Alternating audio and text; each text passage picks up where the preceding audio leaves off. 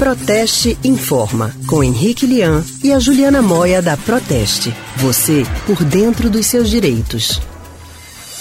A gente fala agora sobre mensalidade escolar durante a crise do novo coronavírus. Por isso, nós vamos conversar com a especialista em relações institucionais da Proteste, a Juliana Moia. Juliana, muito boa tarde para você. Boa tarde para vocês e para todos os ouvintes também. Oi, Juliana, muito boa tarde. Com... Boa tarde. Com a chegada do novo coronavírus aqui ao país, as escolas suspenderam as aulas e muitas famílias estão na dúvida, elas não sabem se devem ou não continuar pagando as mensalidades. Você pode esclarecer isso para gente? É, realmente é uma dúvida que tem atingido muitas famílias né, no país todo. E é assim, quando a gente fala de educação infantil, né, considerando desde o início da alfabetização até o fim do ensino médio, a gente tem que lembrar que aquilo que os pais contratam no início do ano letivo é um pacote anual completo, né? É um preço fixo que a escola dá e que depois é diluído em 12 parcelas que são pagas ao longo do mês. É por isso que até mesmo durante as férias as mensalidades continuam sendo pagas, né? E aqui se aplica esse mesmo raciocínio. As aulas podem até estar suspensas, mas o que os pais estão pagando é uma mensalidade que equivale a uma parcela da anuidade que foi contratada. Por conta disso, faz sentido continuar o pagamento, mas a gente sabe que muitas famílias agora também estão numa situação financeira mais complicada.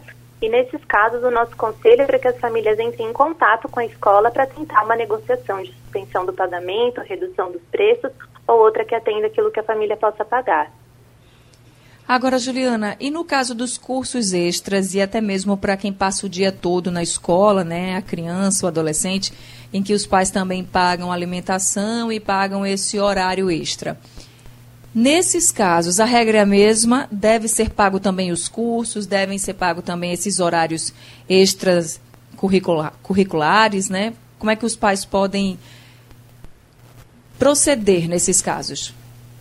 Então, essas situações são um pouquinho diferentes, né? Porque uma coisa é o, o, que a gente fala de plano pedagógico, as atividades pedagógicas que a escola cobra na anuidade. Esses serviços extras geralmente são contratados em separado e também são pagos em separado da mensalidade escolar. Aí é claro, já que os alunos realmente não estão usufruindo de aulas extras de línguas, natação, esportes, reforço escolar, é, e até o período integral da escola, que também é pago em separado, aí se justifica suspender esse tipo de pagamento da alimentação, principalmente, já que os alunos não vão consumir agora e também na, quando retornarem à escola vão ter que pagar em separado de, outra forma. Juliana, e no caso, por exemplo, dos pais que ficarem desempregados, e a gente sabe que isso está acontecendo, se eles quiserem cancelar o contrato com a escola, a unidade escolar pode cobrar multa? No caso do cancelamento, se a família realmente decidir que não quer continuar porque as aulas estão suspensas há muito tempo e ele já tem um outro plano para aquela criança, né, afastar da escola, colocar numa escola pública, enfim, uma série de situações impensadas estão acontecendo agora, né? É preciso conversar com a escola. Não tem nada que proteja as famílias e que diga que as escolas estão proibidas de cobrar a multa que é prevista no contrato no caso de cancelamento, né? É uma situação que é excepcional tanto para as escolas quanto para as famílias, então vale a pena conversar. O que a maioria dos órgãos de defesa do consumidor tem defendido por todo o país é que as escolas não devem cobrar essa multa, mas na prática as famílias vão ter que conversar e tentar chegar a um acordo. Agora, no caso dos cursos para adultos, por exemplo, como cursos profissionalizantes, cursos de idiomas, tem muitos deles que estão disponibilizando aulas online. Até algumas escolas também disponibilizaram. Agora é porque foi decretado aqui que ele, todas as escolas têm que estar de férias, né? Já adiantaram as férias de julho.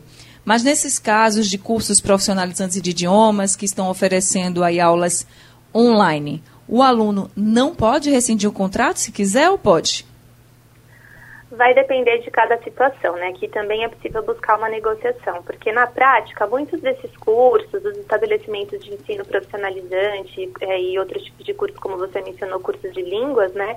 Eles estão investindo em plataformas para possibilitarem as aulas online e também modificaram os contratos com seus professores, enfim, tiveram ali na prática uma série de investimentos para garantir que o conteúdo continue chegando aos alunos de forma remota.